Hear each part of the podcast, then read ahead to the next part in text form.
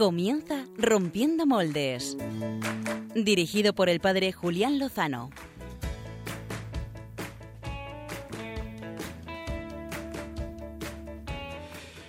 Muy buenas noches, eh, queridos amigos eh, rompedores. Bienvenidos a una nueva aventura en Radio María de Rompiendo Moldes con este equipo que quiere acompañarte durante una hora para que rompamos moldes y reconstruyamos eh, en función de la mirada adecuada sobre la persona.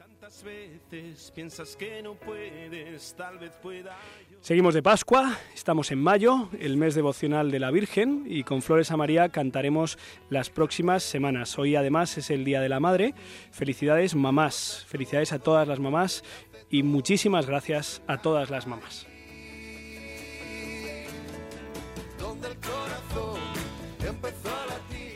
Vamos a hablar, como no podía ser de otro modo en esta noche, de un tema de interés, de interés humano y cristiano. Eh, hombre soy, nada humano me es ajeno, decían los clásicos, y que además está de actualidad y que es síntoma también de lo que está pasando en nuestro mundo. Este mundo nuestro, con todas sus maravillas, eh, con sus reflejos de luz, reflejos del Creador, y también sus sombras, tremendas sombras, todo hay que decirlo.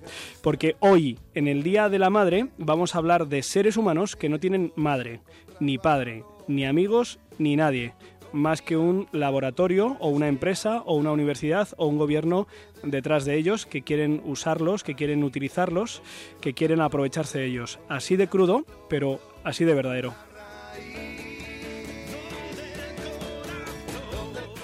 Sí, queridos amigos, queridos oyentes, vamos a hablar, eh, quizá lo habéis escuchado a lo largo de esta semana, a principios de semana se llegaba a los medios de comunicación la presunta investigación, dado que hay algunas sombras sobre el asunto, realizada por un grupo chino que se ha puesto a manipular embriones humanos, es decir, seres humanos en su primera fase de existencia, con el objetivo de curar una enfermedad genética, eso sí.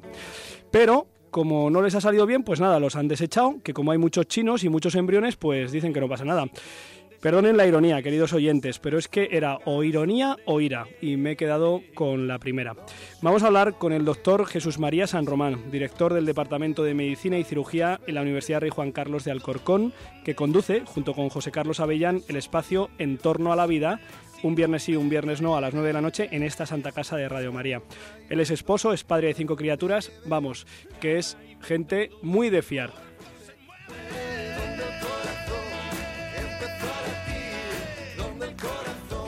Por cierto, hablando de gente de fiar. Eh, buenas noches, equipo de Rompiendo Moldes. Buenas noches. Buenas noches. Eh, ¿Qué tal estáis? Somos de fiar. Yo tengo mis dudas. No, yo creo, yo creo en cada uno de vosotros y lo mejor de todo es que el Señor cree en cada uno de nosotros, que eso sí que tiene mérito, ¿eh? Ya te digo, eso sí. Oye, tenemos que mandar un saludo desde aquí eh, a Beatriz López Roberts, que está de luna de miel, a Josué Villalón, que me da la impresión, la verdad, dos meses después, que sigue de luna de miel, a Cristina Lozano, que no sabemos, no nos consta que esté mm, de luna de miel. ¿eh? es la próxima, es la próxima. Es la, la próxima, ¿no? Y bueno, o tú. No, no, a mí ya me dieron por imposible. y también saludamos desde aquí a Pachi Bronchalo, que está ejerciendo su ministerio sacerdotal en una ardua tarea. ¿Qué tal ha quedado esto, esta presentación de Pachi? Bien, yo creo que bien. Es que no sabían lo que estaba haciendo, pero seguro que es algo así sacerdotal. Me vamos y a echar de menos hoy. Y están con nosotros esta noche, eh, pues el irreductible, eh, el inevitable, Gonzalo Castillero. ¿El indeseable? No, no, no, no, el irrepetible. Eso sí. Eh, Gonzalo Castillero y la no menos irrepetible María Redondo. Muy, Fichaje la temporada. muy buenas noches, ¿cómo estáis? Fiabilidad absoluta. Total, que seguro que nuestros oyentes en este primer domingo del mes de mayo, eh, con flores a María, ¿eh? María, que nos, va, que nos vas a traer, a ti te gusta esa canción, ¿eh? Sí, He visto sí. que cuando la tarareaba antes... Del cole. Del cole, ¿eh? Del cole, hay que recuerdos del colegio de Nuestra Señora en Valdemoro, ¿verdad? Sí, sí. ¿Qué, qué les traes hoy, hoy que te ha dejado el padre Pachi sola ante el peligro? ¿Qué nos traes en tu sección de enredados? Pues he estado mirando por las redes y he visto dos aplicaciones, otras dos aplicaciones. Toma ya. Toma ya. Muy bien, pues... eh, ¿Hay policía de la carne esta no, semana? no, No, no, no, no, Ya estamos- hemos hablado de la cuaresma, de la en, Pascua. estamos en Pascua, estamos en Pascua. Gonzalo Castillero, sastre favorito. Yo voy a traer a dos personas que van a terminar la noche eh, solo de dos maneras posibles, o de pie o tumbados, hechos polvo. Es como Desmonds cuando sale por la noche. Eh, Gonzalo, yo necesito que lo repitas, macho. o sea, ¿qué es lo que nos traes? Perdona, que es que estoy un poco obtuso. Es eh, dos personas ¿Sí? que esta noche, Sí. esta misma noche, ¿Sí? solo pueden terminar de dos maneras posibles. O de pie ¿Sí? o tumbados. Vale, pues sigo sin enterarme, pero no importa porque dentro de unos minutos, si nuestros oyentes nos acompañan y yo no me voy a ir, pues me, me enteraré, ¿no? Hay, Te vas a enterar. Hay, hay posibilidades, me voy a Que, enterar. que no se vaya la gente. sí, sí. Muy bien, y tenemos aquí a los mandos de, de la nave a, a Mónica Martínez, ¿eh? amiga, amiga, amiguísima de Radio María. Siempre está entre amigos, ¿no? Pues sí, la verdad que sí. Hoy, hoy también entre nosotros que nos sentimos honrados con, con su presencia. Eh, les vamos a proponer a nuestros oyentes interneteros que si quieren interactúen con nosotros a través de la cuenta de Twitter que nos va a recordar eh, María Redondo y también eh, proponiéndoles un hashtag por si quieren interactuar, dialogar con nosotros y con la eh, blogosfera o Twitter. Cuéntanos, María. Pues nada, la cuenta de Twitter es arroba rompmoldes y para interactuar con nosotros con el hashtag rompiendo embriones. Rompiendo embriones. ¿Qué pasa si rompemos eh, los embriones? Eh, a lo mejor rompemos eh, al ser humano. La gente nos lo puede contar también por correo electrónico. Efectivamente, hablando del correo electrónico, que recordamos es rompiendomoldes@radiomaria.es, aprovecho para saludar a nuestra amigo, a nuestro amigo, perdón, eh, Javier. Javier nos ha escrito un mail muy cariñoso y que nos dice gracias por el programa. Y luego a lo mejor os indico alguna cosa más que nos ha dicho. Le, Hombre. agrade- le agradecemos desde aquí eh, que nos haya que nos haya escrito. Luego luego miramos eh, qué más nos ha contado, ¿vale? Y yo creo que llega el momento, después de esta presentación, después de que nuestros oyen- oyentes sepan que vamos a hablar del ser humano en su fase embrionaria, que vamos a hablar de lo que hay detrás de estas investigaciones, que no es oro todo lo que reluce y vamos a también a traer aplicaciones de interés eh, para los que enredan en, en la, en internet y vamos a traer eh, algo interesante como siempre de Gonzalo Castillero, el sastre favorito de nuestro espacio. Sin más, comenzamos la entrevista de portada.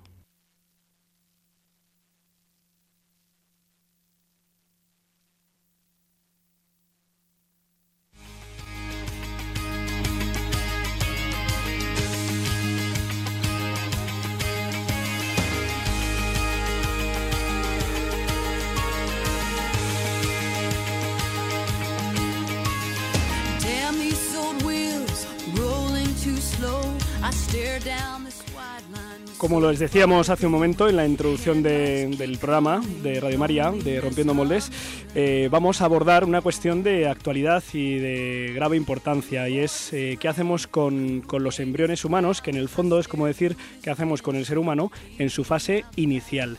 Y para eso tenemos al otro lado de la línea telefónica a don Jesús María San Román. Eh, muy buenas noches, Jesús. Pues muy buenas noches, encantado de estar con vosotros, eh, rompiendo moldes. Sí, sí, sí. Eh, esta es tu casa, ya se lo hemos contado a nuestros amigos oyentes, que eres de la familia de, de Radio María, que es como nos Sí, sentimos. ¿verdad? Todos nosotros. Y, y queremos pedirte que, que nos des luz, que nos des luz eh, esta semana, quizá los oyentes estén al tanto, quizá no. Sucedía, eh, pues saltaba a la luz un, un presunto estudio, una presunta investigación, un descubrimiento eh, que vamos a escuchar ahora de una de las de los telediarios, telenoticias de Antena 3 que resumen eh, y también orientan la presentación de este presunto hallazgo. Se trata de enfermedades genéticas que se heredan de las madres. La culpa es de las mitocondrias. La zona que rodea el núcleo de la célula tiene ADN defectuoso. Científicos españoles han demostrado en ratones que manipulando ese ADN se pueden prevenir esas enfermedades. Para ello inyectan en la célula un tipo de enzimas denominadas nucleasas. Actúan como una especie de tijera y hacen que desaparezca el ADN alterado. Y entonces el óvulo puede ser fecundado sin riesgos. En ratones la investigación ha sido un éxito. Los descendientes de estos ratones eh, pues eh, son absolutamente sanos. Lo que se intenta es trasladar estos resultados a- al humano, porque si no, no tendría sentido. Esto aquí en nuestro país no es posible, es posible en otros países. Por eso ya están en comunicación con comités éticos para ver si pueden seguir adelante. Este tipo de enfermedades afecta a uno de cada 5.000 niños. Son patologías muy graves. Muchas causan la muerte o la invalidez. Y además no tienen tratamiento. Con lo cual nos encontramos con una situación dramática En Reino Unido se aprobó en febrero una nueva técnica de reproducción asistida que utilizaba el ADN de tres personas. Se convirtió en el primer país del mundo en dar luz verde a los llamados bebés de tres padres. La ley española permite manejar óvulos, pero no modificar ni alterar embriones. Por eso esta investigación en humanos en nuestro país ahora no sería posible. Se abre un nuevo dilema ético sobre la manipulación genética. En el fondo lo que acabamos de escuchar es lo que al parecer han llevado a cabo en embriones humanos en, en China. Eh, decíamos al comienzo del programa que quizá como en China hay tantos chinos y, y el valor de la vida humana pues no brilla especialmente, pues eh, han cogido un grupo de, de, embriones y han experimentado con ellos, es decir, han experimentado con, con seres humanos. Pero si te parece, Jesús, eh, quizás sería bueno empezar por el principio y aclarar a nuestros oyentes eh, de qué estamos hablando cuando utilizamos el término embrión, porque creo que aquí nos jugamos mucho. Sí, yo, eh, bueno, yo, yo siempre lo, lo, explico de la, de la misma forma. Yo creo que nuestros oyentes que tienen eh, mucha luz en este tema eh, lo entienden muy bien cuando decimos que el embrión humano es uno de nosotros. Y es que así se explica bien, es que es uno de nosotros. Es decir, es nuestra primera fase de desarrollo. Entonces, estamos eh, muy acostumbrados a ver cómo, cómo vamos creciendo desde que, desde que nacemos y cómo vamos cambiando a lo largo del tiempo. ¿no? Y vamos viendo que el desarrollo es un continuo, un continuo que no tiene interrupción y que lo único que necesita pues, es un ambiente que nos vaya protegiendo eh, en función pues de lo grande o pequeños que somos, ¿no? hasta que vamos siendo cada vez más autónomos. Al principio pues, dependemos mucho de nuestra madre, de que nos debe comer, etcétera.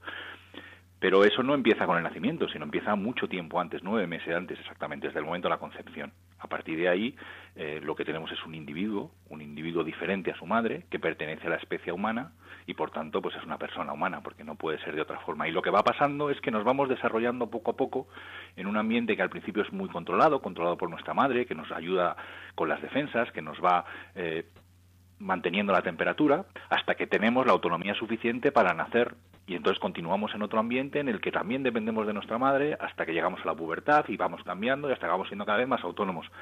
Pero no es más que nuestras primeras fases, nuestro primer momento de nuestra vida, nuestra primera fase de desarrollo. Es en el fondo uno de nosotros. La única diferencia es que somos más pequeños que ahora, pero somos los mismos. Un, un ser humano, un ser vivo. Un, in, biológicamente, y la ciencia lo dice muy claro, es un individuo de la especie humana. Tiene un código genético, que es nuestro código genético, que es único y repetible, que tiene unas secuencias que son específicas de especie, pertenecen a la especie Homo sapiens sapiens, con lo cual eh, no son un amasijo de células que no es clasificable, sino que es eh, un individuo en el sentido de que es independiente de su madre, lleva el control de su propio desarrollo en base a un genoma, a un código genético que pertenece a la especie humana. Por tanto, desde el punto de vista científico, desde el punto de vista biológico, no una cuestión de creencia, sino una cuestión biológica de ciencia, es un individuo de la especie humana y, por tanto, pues una persona humana, porque no se puede ser individuo de la especie humana sin ser persona humana. Y, y entonces eh, llegan los científicos de la Universidad eh, San Yat-sen, yo supongo que se dirá sí. algo así, en la ciudad china de Guangzhou, y, sí. y se lanzan a, a investigar en 86 embriones humanos ¿Y qué es lo que han intentado hacer, Jesús? Bueno, pues desgraciadamente estamos ante una, eh, una noticia que es un, una vuelta de tuerca más en este eh, un poco cosificación de, de, estas primeras etapas nuestras del, del, del, embrión, esta cosificación del ser humano en sus primeras etapas de desarrollo. Hay veces que podemos dar buenas noticias en el sentido pues, de que la medicina y la tecnología ha avanzado y que se han hecho nuevos descubrimientos que sirven para curar enfermedades y que respetan la vida del hombre y hace poco hemos dado algunos, como se han creado nuevas células madre que, que no vienen de embriones, sino que vienen de adultos, etcétera, ¿no? Y este, desgraciadamente, pues no es una de esas buenas noticias, es, eh, como decíamos, pues eh, un paso más en esa utilización del embrión para eh, la búsqueda, aunque pueda parecer que sean de fines, eh, fines buenos, que es el tema de curar enfermedad, en el fondo aquí lo que se ha hecho es eh, utilizar embriones sobrantes de las técnicas de reproducción asistida para, para experimentar con ellos, ¿no? para experimentar una técnica muy novedosa que nunca se había probado en embriones humanos, que se ha probado en ratones, pero que, eh, que todo el mundo sabía que, que iba a ser un, una catástrofe en el sentido pues que prácticamente se ha llevado por delante y ha matado a la mayoría de los embriones en los cuales se ha utilizado. Este artículo que publica en una revista que se llama Protein and Cell eh, es un artículo que ya había sido rechazado de otras revistas de mayor prestigio por cuestiones éticas. ¿no? Desgraciadamente las cuestiones éticas que plantean las revistas no son de gran calado, ¿no? como que la técnica era muy novedosa, que estaba sin usar, etcétera. Pero lo curioso es que los propios científicos chinos se, mm, se justifican un poco diciendo que ellos, bueno, al fin y al cabo habían utilizado embriones pues que ya de por sí eran embriones que estaban enfermos, que no iban a, que ellos no pretendían que esos embriones fueran a nacer o, o llegaran a ver la luz, sino que lo único que pretendían era investigar con ellos esa nueva técnica, ¿no? Con lo cual, pues está muy claro qué es lo que se buscaba, ¿no? Lo que se buscaba era precisamente la utilización del embrión humano, del ser humano, como una base de pruebas para desarrollar técnicas independientemente de si eso va a ir bien o va mal o cuál es la idea o la concepción que tenemos del, del ser humano. ¿no? No deja de ser llamativo, eh, Jesús, que eh, la sensibilidad, la altísima sensibilidad que existe hoy en nuestra sociedad respecto a cualquier tipo de discriminación, eh, de diferenciación, incluso cuando las circunstancias eh, propias de las personas o, o de los lugares eh, pues hacen que a situaciones diferentes se apliquen criterios o protocolos diferentes. Pero no esto de diferenciar, esto de hacer de menos, esto de discriminar, eh, hoy en día parece que se lleva muy mal, pero pero eh, si eres un embrión inviable, es decir, si has sido eh, fecundado para cumplir el deseo de traer un hijo a una pareja que lo quiere, pero no cumples con los requisitos, te llaman inviable. Esto es un embrión de los que ellos han utilizado, ¿verdad? Sí, exactamente. Este tipo. En el fondo, nos hemos, eh, esta sociedad se ha acostumbrado, desde el punto de vista en cuanto a medios de comunicación, en cuanto a mensaje, se ha acostumbrado a, que las técnicas de reproducción asistida, pues lo que se hacen es producir seres humanos para después analizar una especie de control de calidad aquellos que merecen o que se pretende que puedan nacer y los que no. Entonces, nos encontramos en una situación que ya la, la instrucción, la dignitas persona, dice muy claramente, ¿no? una situación que es injusta eh, y absolutamente eh, aberrante desde el origen, ¿no? desde el momento en el que se trae al mundo a un ser humano en un laboratorio y se le pasa por un control de calidad. ¿no? Entonces, desgraciadamente hoy por hoy tenemos una enorme cantidad de embriones que están congelados y que cuesta darles una salida ética a esa situación y de hecho pues, pues se analiza ese problema. ¿no?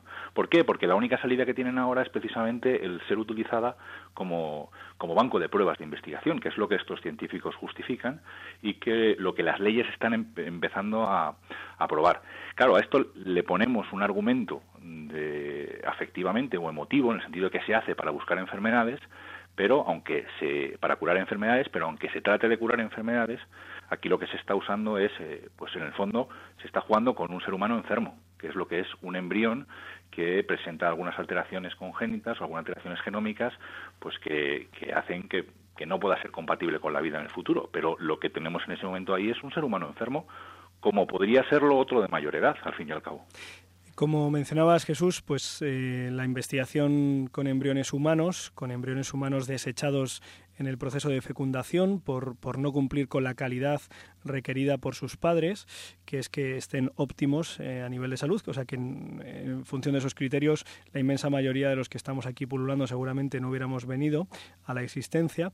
Eh, como escuchábamos en la información del, del, informativo de Antena 3, era presentado con, con esperanza, eh, de un modo muy positivo, alentando a que se puedan romper esas barreras eh, éticas, morales, que hoy en España al menos impiden experimentar con seres humanos. Eh, vamos a escuchar un corte que nos ha traído nuestro compañero Gonzalo Castillero, que también va a traducir porque está en inglés, eh, de uno de nuestros científicos españoles, que después, si te parece, comentamos brevemente. We have discovered a method to prevent the transmission of mitochondrial diseases. Most of these diseases affect some of the organs that have a high demand of energy, like our brain, the heart, the muscle. Mitochondria are small organelles that produce energy for our daily activities. They have DNA that, when mutated, may lead to really devastating diseases in kids. And the major problem is that they don't have a cure. We cannot cure mitochondrial diseases today. Pues eh, es el uh, científico uh, Izpisúa eh, que nos cuenta que eh, él ha investigado un método para evitar las enfermedades eh, mitocondriales eh, que mm, afectan sobre todo pues eh, al cerebro, a, distintos eh, órganos. Y las mitocondrias pues son un poco las que mm, producen la energía, por así decirlo, en eh, nuestro cuerpo. Y en este momento son enfermedades que afectan sobre todo a los, eh, a los niños, a los eh, recién nacidos y que no tienen cura. Y él está investigando en esa línea. Eh, Jesús, eh, aquí en España hemos escuchado también en, las not- en la noticia de Antena 3 eh, cuál es el estatus eh, del embrión, qué es para, la- para España, para el Estado español, qué es el embrión y qué actitud y qué respeto merece. Bueno, pues el, depende, son cosas diferentes. De hecho, una cosa importante es que el- estos audios que nos están ilustrando muy bien, porque son, yo creo que lo explican muy bien, es un poco diferente eh, a lo que han hecho los chinos. Son dos abordajes distintos, ¿no? Esta comunidad china. Lo que comentabais de las enfermedades mitocondriales, que es una técnica que ya se, se ha autorizado en, en Reino Unido como una posibilidad, como una variante de las técnicas de reproducción asistida, es eh, trabajar sobre el óvulo antes de ser fecundado, alterar el código genético donde va la enfermedad y luego fecundarlo. Esta comunidad china lo que ha hecho, y de ahí un poquito el, que haya surgido el- la noticia ahora, han trabajado ya sobre embriones. Ya, eh, cuando ha sido ya fecundado el, embrión humano, directamente lo que han hecho ha sido utilizar eh, unas, unos compuestos que llamamos eh, nucleasas, etcétera, que lo que hacen es alterar el propio genoma ya del ser del, del individuo, del ser humano. No son las mismas técnicas ni es exactamente lo mismo. Uno de ellos lo que hace es alterar el óvulo o arreglar el óvulo, por así decirlo, antes de ser fecundado, y el otro lo que hace es incidir directamente sobre el embrión humano. Y eso nuestra ley lo diferencia de forma muy importante. Es decir, no es lo mismo, por así decirlo, eh, trabajar el óvulo antes de ser fecundado que luego ya trabajar el propio embrión. Pero la ley, de en cualquier caso, en España, eh, lo único que admite, y de ahí un poco los comentarios, es eh, cualquier eh, trabajo sobre el embrión con el objetivo que decimos de, que, de, de procreación, por así decirlo, en el sentido de que puedan hacer. Eh, está prohibida la experimentación con los embriones humanos ¿no? actualmente. Entonces, eh, como lo que están haciendo los chinos. ¿no? Ahora, estos, como digo, son el problema está en la base, ¿no? en cuál es la concepción que tenemos del, del embrión humano. Yo me acuerdo, éramos más jóvenes cuando empezaron las técnicas de reproducción asistida en España y el debate era básicamente en el tema de si se usaban tres embriones, si se usaban cinco, si se usaba uno, etcétera, ¿no? Cuando en el fondo el debate estaba en si las técnicas de reproducción asistida son éticas o no son éticas en sí mismas, si respetan al hombre o no respetan al hombre, porque la técnica al final va mejorando con el tiempo. Entonces no es un problema de si usamos una técnica o no, si esta técnica es mejor que esta otra. La cuestión es si la técnica en sí misma respeta al hombre o no lo respeta. Y ahí está el gran problema. ¿no? Quiero decir, el problema no está en si eh, estamos trabajando con el óvulo o estamos trabajando con el embrión. Eso lo agrava. La cuestión está en que las técnicas de reproducción asistida en sí mismas son técnicas que son eh, ilegítimas, que son, no son éticas, que no nos respetan, no respetan la dignidad de la persona. Si además llevan manipulación embrionaria, pues todavía más si cabe, claro. Jesús, en el caso de Juan Carlos Izpisúa, eh, ¿su investigación respeta al eh, ser humano? No se puede hablar de respeto al ser humano cuando se está creando un ser humano en un laboratorio. Es decir, aunque el objetivo final de, de la acción de estos investigadores españoles sea la cura de una enfermedad, que por eso se trabaja, ellos van trabajan con enfermedades mitocondriales, que son una parte del- de la célula humana, las mitocondrias, que tienen un código genético pequeñito y que cuando se alteran eh, pues ese puede traer una serie de enfermedades. Esas mitocondrias vienen de la madre, vienen del óvulo, porque el, el varón lo que aporta es el espermatozoide. Entonces ellos han trabajado en esa técnica con el objetivo de poder reparar eso. Entonces, bueno, el objetivo final, el fin es la búsqueda de la salud. Es un parece un buen fin para, para los seres humanos. Ahora bien, eh, no se puede realizar a cualquier precio, ¿no? Y uno lo que no se puede es asumir el coste que supone el que para yo conseguir esas curas de esas enfermedades tengo que estar creando seres humanos en el laboratorio con los que estoy investigando. Eso vendría a decir que si yo pudiera utilizar pacientes para curar a otros pacientes, pues evidentemente no. ¿no? El problema es que no hemos acabado de asumir, o por algunas personas, o por la, quizá desde el punto de vista político, o por cuestiones eh, tecnológicas, etcétera, no acabamos de asumir que el embrión humano es uno de nosotros. Y por tanto le ponemos, le conferimos un estatus que a veces se llama preembrión, que se le- desde el punto de vista jurídico se le ponen muchos nombres, pero es un estatus que lo que hace es hacer, tratar de hacer ver o tratar de hacer entender que no es un ser humano y por tanto pues tenemos más libertades, ¿no? Cuando la ciencia nos está diciendo todo lo contrario por hoy, ¿no? Mm, Respecto a esto, Jesús, y antes de que María te haga una, una pregunta interesante, eh, recuerdo cuando surgió todo el tema de las eh, células embrionarias, células madres, eh, mm, pues que hubo un momento en el que desde la doctrina de la Iglesia, en la que el, el principio absoluto es el, el respeto total a la dignidad del ser humano desde su primera fase, que es la fase embrionaria, pues eh, se veía que esa puerta estaba, estaba cerrada, la, la puerta de obtener células madres de embriones, porque era sacrificar un ser humano para poder curar a otro o a otros. Y, y eso está claro que el fin no justifica los medios cuando los medios son inicuos. Pero Estamos eh, en el mismo campo, Sí, exactamente igual. y gracias a Dios eh, se fue desarrollando la investigación eh, y se fueron encontrando modos de obtener células madre a través a partir de adultos y digamos que había, ahí hubo un momento yo al menos lo percibí como, como creyente como, como que se abría un- una esperanza que pues para ayudar en el avance de la curación de enfermedades pero sin eh, caer en una deriva eh, inmoral. Eh, ¿qué, es en este tema que estamos tratando de curar al ser humano en su fase pues previa al nacimiento, eh, ¿qué se podría hacer? ¿Qué, qué se atisba que se pueda hacer, dado que no es lícito experimentar con estos embriones? Eh, ¿Se podría hacer eh, trabajar en, en los fetos, en desarrollo en los senos de su madre, operarles, tratarles? ¿Esto es, esto es le- legítimo? ¿Esto es lícito? siempre siempre y cuando se salvaguarde eh, cualquier acción que respete la dignidad humana es perfectamente legítima. El, el entender al feto o al embrión en el seno de su madre como un paciente más, eh, eso es algo eh, encomiable, eso es algo que los médicos buscamos. ¿no? De hecho, ya hay unidades eh, de medicina fetal que se llaman, incluso se plantean en muchos sitios y se interviene quirúrgicamente al feto dentro de la madre. Cuando tú lo que haces es buscar la recuperación del enfermo o buscar recuperar para la salud a una persona que está enferma, pues entonces eh, bienvenido sea. El problema es cuando eh, lo cosificas, cuando juegas con él, cuando lo instrumentalizas. Entonces este ejemplo que comentabas tú es precisamente una de las eh, las noticias buenas que pudimos dar el año pasado. En el año 2012 eh, el premio Nobel fue Yamanaka, que es que precisamente aquel que en un momento dado se replanteó toda la investigación con células madre embrionarias, diciéndose a sí mismo tengo que encontrar otra forma de conseguir estas células que respeten la dignidad de la persona.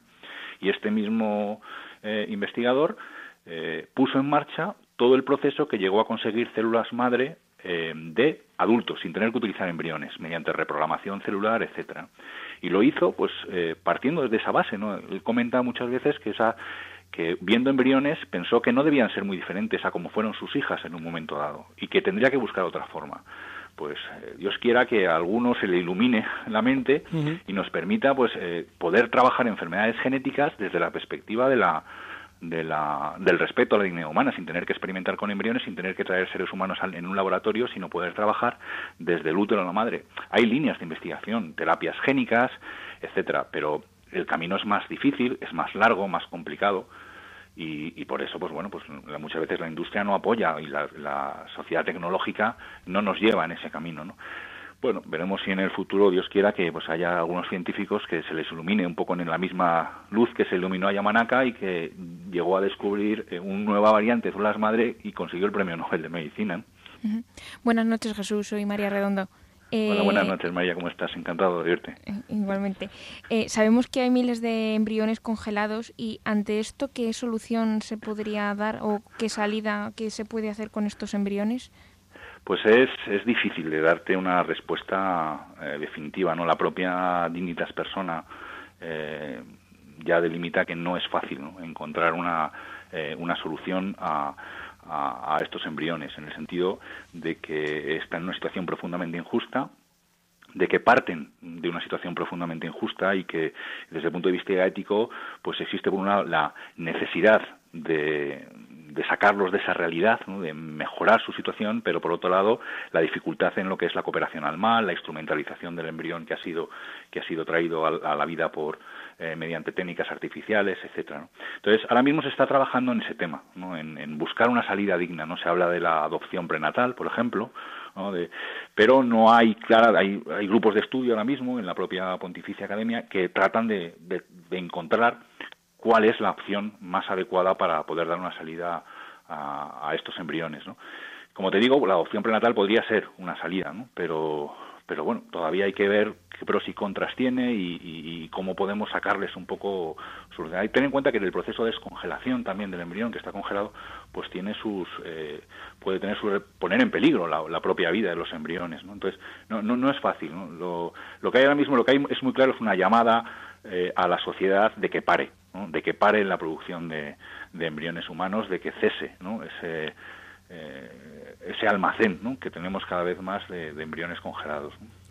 Pues ojalá, eh, Jesús, esta, esta llamada, esta llamada a mirar a, pues al ser humano, al ser humano desde el momento de su concepción hasta el momento final de su existencia, eh, esta llamada del Papa Francisco a romper esta cultura del descarte, eh, Sí, esta cultura que San Juan Pablo II eh, nombró como cultura de la muerte, eh, que desecha y descarta a los seres pues que son débiles, eh, que no son productivos, que no pueden aportar o que políticamente no son relevantes, pues sea acogida, sea escuchada, que la ciencia y la ciencia médica en concreto pues lleve adelante su noble tarea de curar, de sanar, de acompañar y de investigar para el bien, pero nunca utilizando a un hombre como medio, sino como fin en sí mismo, como decía Hipócrates, decía Kant y decía cualquier pensador que haya puesto en el centro de su reflexión la persona y no el interés.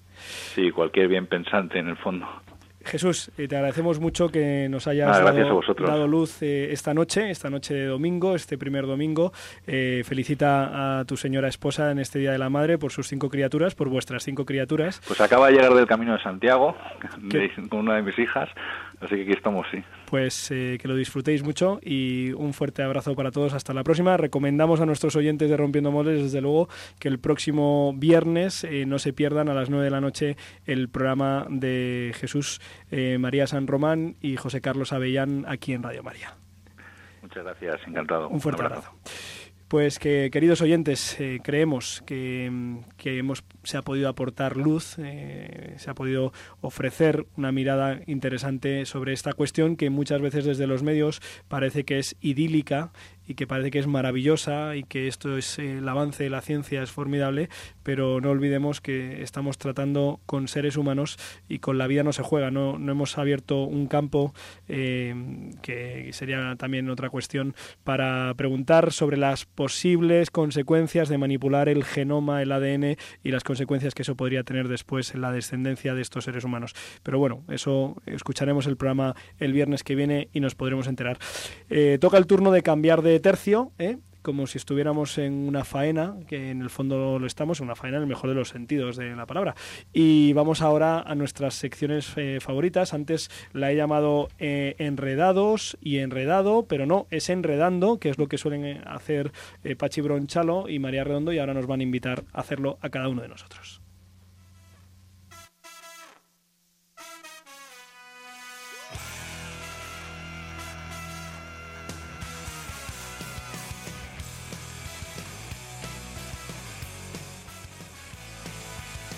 Enredando. Con María Redondo y Pachi Bronchalo.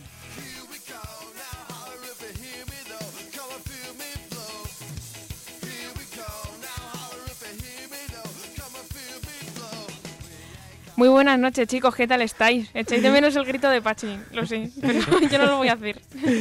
Hoy hubiese dicho enredando, que es gerundio. Enredando, que es gerundio. ¿Qué Eso. tal, María? ¿Cómo estás? Pues muy bien, ¿vosotros? Fenomenal, muy contentos de, de escucharte. ¿eh? Le mandamos saludos a Pachi allí donde se encuentre, en sus arduas tarela- tareas pastorales. Y, y estamos, estamos deseosos de escucharte lo que tienes que traernos. Pues nada, yo esta semana, mientras estaba enredando por las redes, me Ajá. he encontrado con una, noti- con una noticia que he dicho, digo, esto lo tengo que contar. A ver, a ver. Y es que el Papa Francisco resulta que, es ¿Qué ha la- hecho? que es la persona más influyente de Twitter. Toma. Incluso por encima de Obama. Y creo que lleva menos tiempo que ninguno de todos estos. Sí. Y bueno, es cierto que aunque el presidente de Estados Unidos es el que más seguidores tiene, el Papa es el que el más retuiteado y aún así el Papa tiene 8.666.200 seguidores, o sea que tampoco es poco. Eso en, en español, porque si En sumamos español, las ocho, las ocho o las nueve, ya no, ya no sé cuántas cuentas, no sé si son ocho o son nueve Ya no me acuerdo. o diez, yo le sigo en, en español, en inglés. Hay que recordar que la culpa de que el Papa esté en Twitter es un español. Sí, ¿eh? eso viste mucho, Gustavo Entrala. Marca España. De 101, de Agencia 101, sí, sí, sí. Oye, pues sí, efectivamente ya hablaban de la influencia del Papa Francisco en Twitter, que es brutal, y, y que por cierto, como muy bien nos apunta nuestra compañera Mónica, eh, fue creada la cuenta por Benedicto XVI, ¿eh? que es también, no lo hemos dicho tanto como en el caso del Papa Francisco, rompedor, Rompedor. de moldes. Sí, sí. Eh, María, ¿qué más nos cuentas? Pues nada, dicho esto, hoy os he venido a traer otras dos aplicaciones y la primera de la que os voy a hablar se llama Construye tu Biblia. Y es una... Construye tu Biblia. Sí.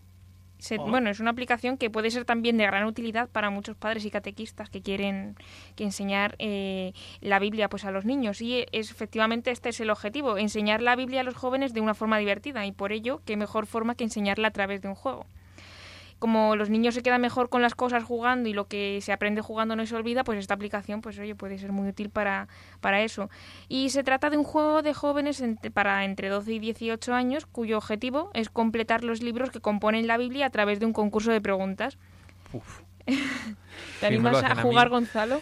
Yo creo Sí, que sí, sí, sí, sí. hoy, Hazlo- hazle- hoy hazle paso alguna- palabra. No, hazle alguna pregunta, pasa la cabra. Hazle alguna pregunta. Pues no sé qué pregunta hacer. No, no, pero no. Sí, bueno, sí, sigue, sí, sigue, sí. sigue, sigue con tu sección. Dale, dale, dale, dale, dale, dale. Contiene que no. cuantas más, bueno, y eso, cuantas más preguntas mm, se acierten, pues más libros se pueden conseguir. Y la aplicación ha sido desarrollada por la Fundación Ramón Pane y la American Bible Society de Estados Unidos, que presentó esto al Vaticano. Y el objetivo es, claro, impulsar el conocimiento de las Sagradas Escrituras entre la gente joven, que muchas veces pues no lo tiene tan cercano como mm, se debería. Eh, y está disponible tanto para Apple Store como para Google Play, así que es completamente gratis, Gonzalo. Así que Pues habrá que bajarla. Que Yo sé de uno que un día empezó a mirar la Biblia y descubrió que tenía muchos libros y casi todos ellos interesantes. sí. Ajá. Y, y flipó en colores. pues, Esto pasó una vez en un pueblo de Tomello- en Tomelloso, ¿no? No, no, es un caso real. Es un caso real. Sí, sí, sí. sí. Ajá. No, Sí, no sí, sí. estás... Ah, vale, No, no, vale, vale. una persona que conozco.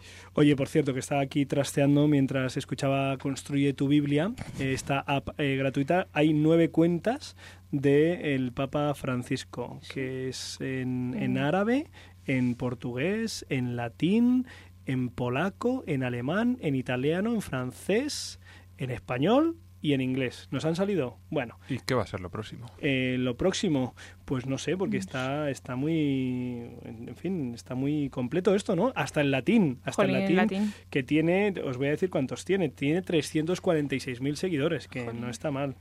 Eh, muy bien, después de esta, de esta aplicación de Construye tu Biblia, que es una forma didáctica y muy interesante en la que uno puede aprender más de la Biblia, que por cierto, por cierto, hay que reconocerlo, tenemos ahí una asignatura pendiente y no miro a nadie, Gonzalo Castillero, sino me refiero en general y en particular, ¿eh? a todos y cada uno Pero qué asignatura pendiente. de nosotros, la Biblia. La Biblia. Ah, La Biblia. Decía un amigo mío latinoamericano, que allí conviven mucho con los hermanos protestantes, unos hermanos más hermanos y otros un poquito menos hermanos, porque como montan su, su iglesia, algunos, eh, no digo todos, algunos montan su iglesia, pues eh, alquilan un local, ponen unos altavoces, eh, le ponen un nombre bonito, empiezan a cantar y piden el diezmo, ¿no? Pues es, en fin, no es lo mismo que las tradiciones eh, evangélicas y luteranas de, en fin, de arraigo. Total, que nos decían católico ignorante, futuro protestante. Eh, no hay nada como conocer la Biblia, ya lo decía San Jerónimo, desconocer la Biblia es desconocer a Cristo, así que, amigos de Rompiendo Moles, a construir nuestra Biblia. pero también hay que decir que los protestantes eh, son lectores eh, Por asiduos de la Biblia. eso, por eso, porque si no conoces la Biblia, te, te dicen tres citas, como los testigos de Jehová perdón, no quiero i- identificar o comparar ambas realidades, pero bueno, que los testigos de Jehová se, apre- se aprenden cinco o seis citas y si no si uno no está bien formado y sobre todo si uno no tiene una vivencia eclesial fuerte, pues le pueden confundir. ¿eh? Así que a construir la Biblia, Sí. amigos rompedores, ¿eh? bueno, que la Biblia ya está escrita, ¿eh? no se crean que, pero hay que conocerla. Muchas gracias, María. ¿Qué, ¿Cuál es la segunda aplicación? Que estoy deseoso. La otra aplicación se llama Rezar en el Metro y es una aplicación que ahora que ya llega el final de curso y vamos siempre corriendo a todas partes y, y- y, mm, casi sin aliento, digo, "Jo, pues no tenemos nunca tiempo pues para sentarnos muchas veces. Entonces, con esta aplicación ya sí que no tenemos excusa para no rezar. Decía Santa Teresa que Dios está en todas partes, así que en el metro también. Y cuando vamos de camino a la universidad, al trabajo o a casa, pues se puede ir rezando perfectamente. Pero es bastante terrible el panorama en el metro. que va Sí. todo el mundo con la tableta y dices, irán leyendo, qué maravilla. Y van todos jugando unas cosas ridículas de, de juntar bolitas y matar pájaros y cosas por el estilo. María, lo que pasa es que si vamos corriendo, no, eh, Bueno. no puedes ir corriendo en el, en el metro, ¿no? Ciertamente, pero yo que sé, en algún trayecto que tengamos o siempre hay algún jueguecillo. Era un chiste muy malo. Eh, segunda cosa, segundo apunte, un editor de, de libros con el que comía esta semana y me ilustraba y me daba cuenta lo poco que leo, Dios mío, lo poco que leo. Me voy a pasar el purgatorio recuperando lecturas Bien. porque esto no es normal, si Dios quiere y llego al purgatorio. Que decía que lo que más está afectando a la lectura, sin lugar a dudas, es el WhatsApp. Ya. El que se mueve en tren y en, y en metro, en transporte público, en, auto- en autobuses, dice que es tremendo la cantidad de tiempo mal gastado, perdido eh, en horas y horas y miles y miles de mensajes en el WhatsApp. Por cierto, Sí, nadie va sin, sin hacer nada, sin ningún móvil. Miras. tengo que decir un apunte, me lo permitís, audiencia. He expulsado a una chica majísima de un grupo de WhatsApp de la parroquia. Mm, La voy a volver a introducir. tarjeta roja directa. Sí, es que le decía que no dijera muchas cosas en el, en el grupo si no tenían que ver con el grupo. Y, pero estoy arrepentido, la voy a volver a meter cuando terminemos el programa. Continúa, María, por favor. Cuando estamos en el metro y queremos rezar, ¿qué hacemos? Pues nada, esta aplicación en un principio nació como con un pod- podcast, sí, se dice así. Y- Podcast. podcast. esta- Y se trataba de un audio que contenía únicamente pues una predicación, pero aún así, el primer año que se puso en marcha eh, tuvo mucho éxito, se descargó 200.000 veces y gracias a este éxito su creador lo convirtió en una aplicación más completa que incluye a otros autores y más temas. Los contenidos de Rezar en el Metro se actualizan continuamente y se pueden escuchar en streaming o se puede descargar, así que también y igualmente se puede compartir en las redes sociales. Y con esta sencilla aplicación es posible acceder a meditaciones del Adviento, Navidad, Cuaresma o Pascua para rezar en cualquier lugar y a cualquier hora. Lo único que hay que hacer es conectar los auriculares al teléfono. Y nada, igualmente esta aplicación es gratuita y está disponible tanto para iPhone como para Android. Y eso. ¿Qué no habrá en el mercado de las aplicaciones? Sí. Esta semana eh, teníamos una jornada fantástica mm, sobre apps, aplicaciones para la Iglesia, para la vida de la Iglesia, organizada por la Comisión de Medios de Comunicación Social de la Conferencia Episcopal Española, eh, dirigida magistralmente por José Chovera y en el que participaron un elenco de personas de Iglesia interesantísimo del mundo de la empresa. Y la verdad es que el tema de las apps, eh, como bien sabe María, pues está, es un mercado emergente eh, la actividad, la navegación en Internet eh, se ha centralizado y cada vez más en el móvil, ¿eh? ya no en los ordenadores y tal, sino en el móvil, donde estás, pues ahí navegas. Y eh, pues eh, nada, eh, había un momento en el que bromeábamos ahí los asistentes diciendo extra apps nula salus, que como bien saben los oyentes, es fuera de las aplicaciones no hay salvación. Pero he de decir que ese mismo día había enterrado por la mañana a un chaval de 22 años que se había asfixiado y estaba yo pensando, oye, este chaval las apps eh, no. eh, es otro, ¿no? Es, es Jesucristo y, y si las apps nos pueden ayudar a difundirle, a comunicarle, a tenerle, a vivirle y a ponernos en sus manos, pues benditas sean las apps. Y si no, pues oye, hay que quitárselas, ¿eh? Lo mismo hay que quitárselas. Pero bueno, eh, me he acordado. Ahora, María, muchísimas gracias por traernos eh, estas propuestas para que en nuestro día a día y también en nuestros dispositivos podamos tener fácil algo que nos da la vida, que es estar con Jesús. Y hablando de, de dar la vida y de estar con Jesús, no tiene nada que ver, pero Gonzalo, llega tu turno porque terminamos el programa y no queremos hacerlo sin escuchar la historia que nos has traído que nos tienes eh, intrigadísimos.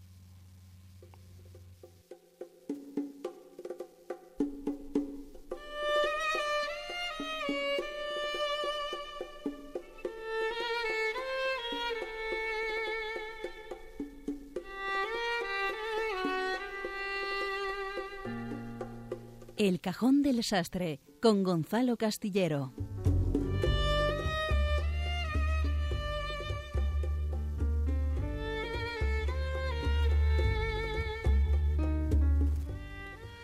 Pues eh, mis queridos rompedores, en escasas horas tenemos uno de los acontecimientos deportivos más importantes del siglo, como lo han definido algunos. Y desde luego tener el dinero que se está moviendo no es de extrañar, aunque ya sabemos que precisamente esto del dinero no es el eh, criterio más adecuado para considerar lo que es y lo que no es importante en la vida. De hecho, esta misma semana escuchaba al obispo de Getafe en eh, otra emisora hacer eh, un comentario al hilo de la idolatría que estamos viviendo en estos eh, con, con el dinero. Poderoso caballero.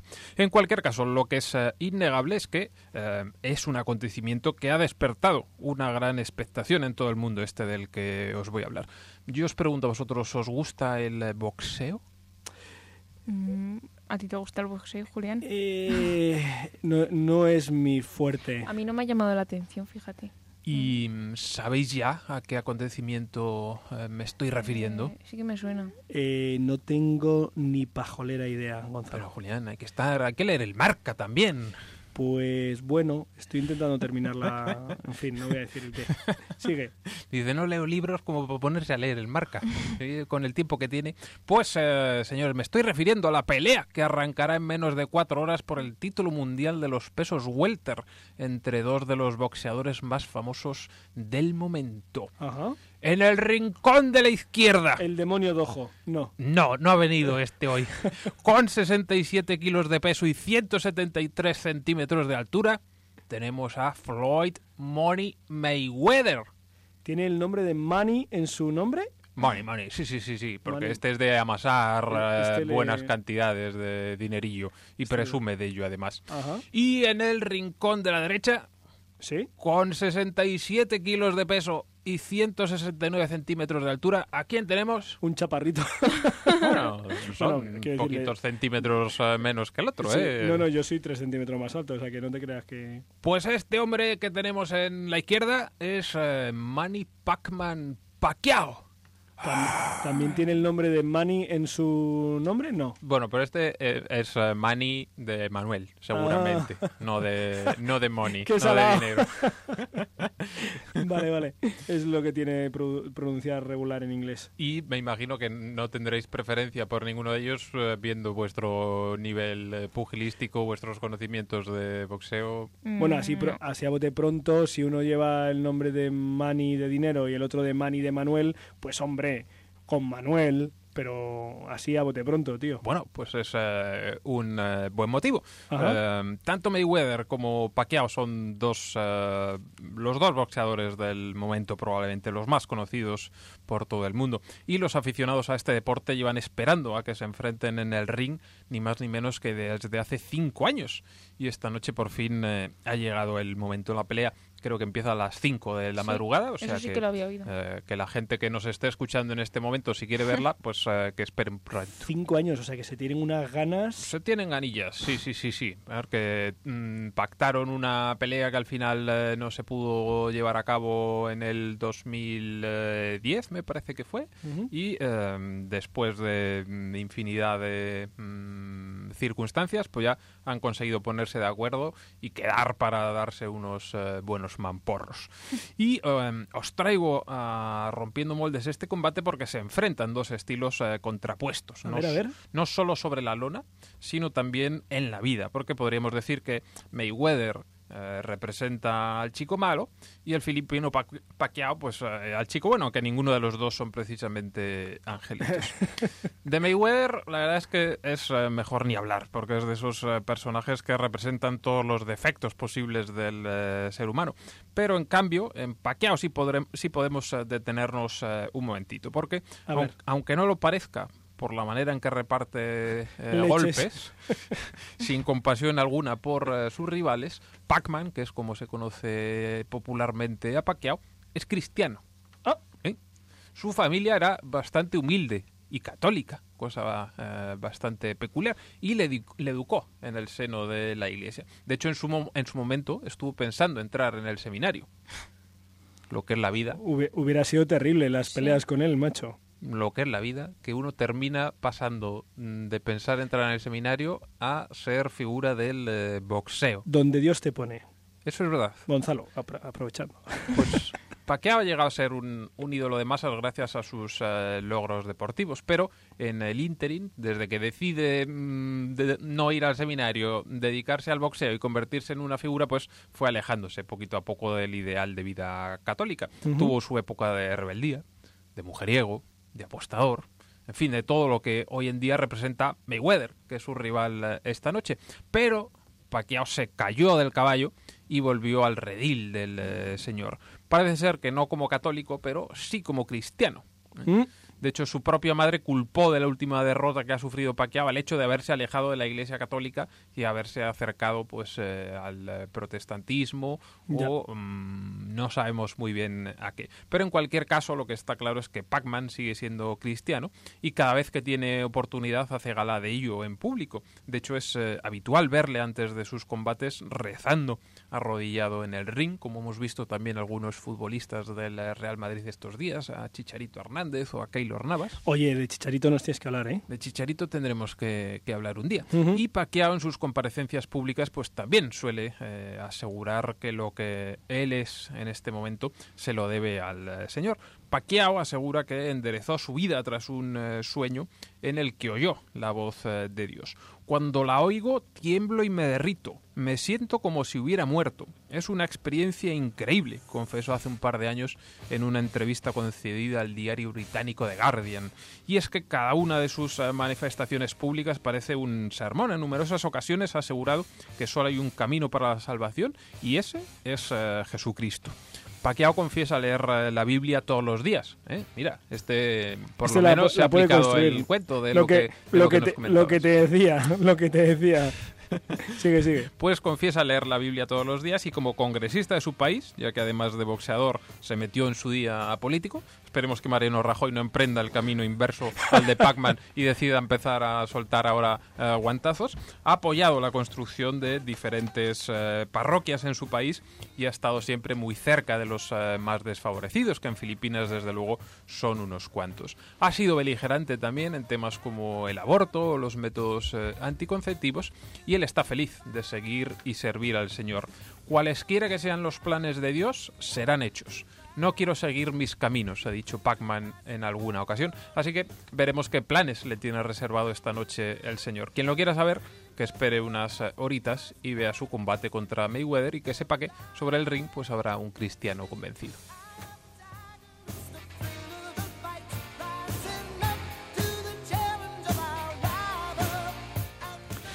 Gonzalo, con esta música, jo, es que dan ganas de ponerse unas sudaderas cestas con capucha, Con capucha. empezar a subir las escaleras que se le pongan Uno detrás de y zumbarle al vecino del séptimo este que le tiene uno... Mientras el vecino no sea paqueado.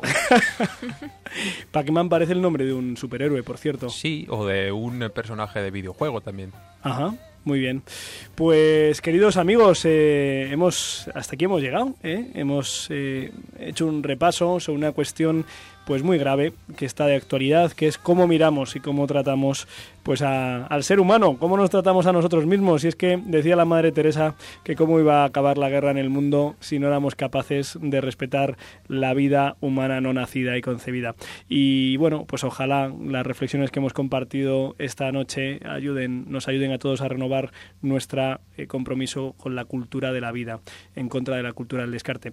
Hemos tenido también, pues en la sección Enredando de María Redondo, dos aplicaciones muy interesantes. Eh, construye tu Biblia, sobre todo rezala, y eh, rezar en el metro, ¿verdad? Y ahora eh, Gonzalo Castillero que nos ha traído a un tipo que se va a pegar unas leches tremendas ahora en cuatro horitas en, en Estados Unidos, ¿es esto? En Las? Vegas, claro. Claro, lo típico. Y, nada, pues hasta aquí hemos llegado. Eh, vamos a salir de este fantástico programa que nos ha, en el que nos ha conducido Mónica Martínez con nuestra sintonía de salida que a mí me encanta. ¿eh? Es de Álvaro Fraile, ya lo conocéis. eh, donde el corazón, ¿eh? donde el corazón, de verdad. Pues eh, pongámonos en el corazón del Señor, pongámonos en el corazón de la Virgen. recuerden que con el Señor lo mejor seguro está por llegar. Hasta dentro de dos semanas, si Dios quiere, amigos.